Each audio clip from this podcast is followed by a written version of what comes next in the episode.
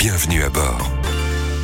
Vous l'avez constaté, si vous empruntez régulièrement les autoroutes du Nord et notamment l'autoroute 1, ces dernières semaines, de nombreux accidents importants, graves pour certains, ont entraîné de très fortes perturbations. Anne-Sophie Viennot, vous êtes responsable sécurité au sein du groupe SANEF. Alors là, on le sait, euh, c'est une autoroute un petit peu particulière hein, parce qu'elle est extrêmement euh, fréquentée.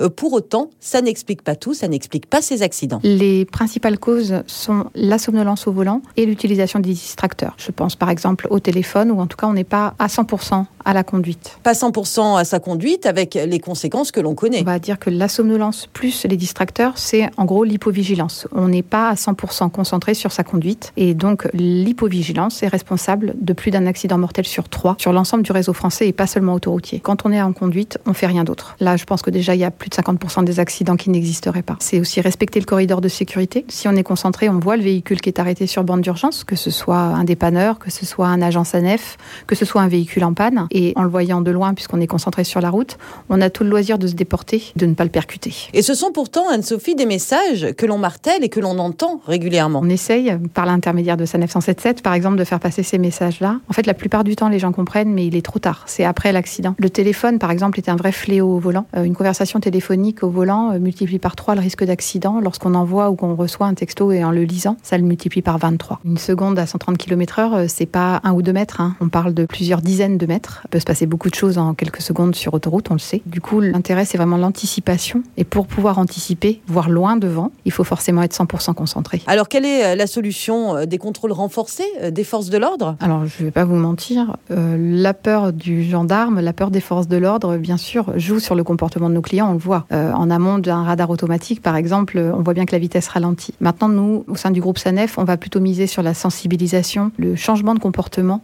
parce que c'est ça sur le long terme qui peut euh, sauver des vies. Merci beaucoup Anne-Sophie Viennot, responsable sécurité routière au sein du groupe SANEF. On ne le répétera jamais assez. Faites des pauses régulières et pas de téléphone au volant. Retrouvez toutes les chroniques de Sanef 177 sur sanef177.com.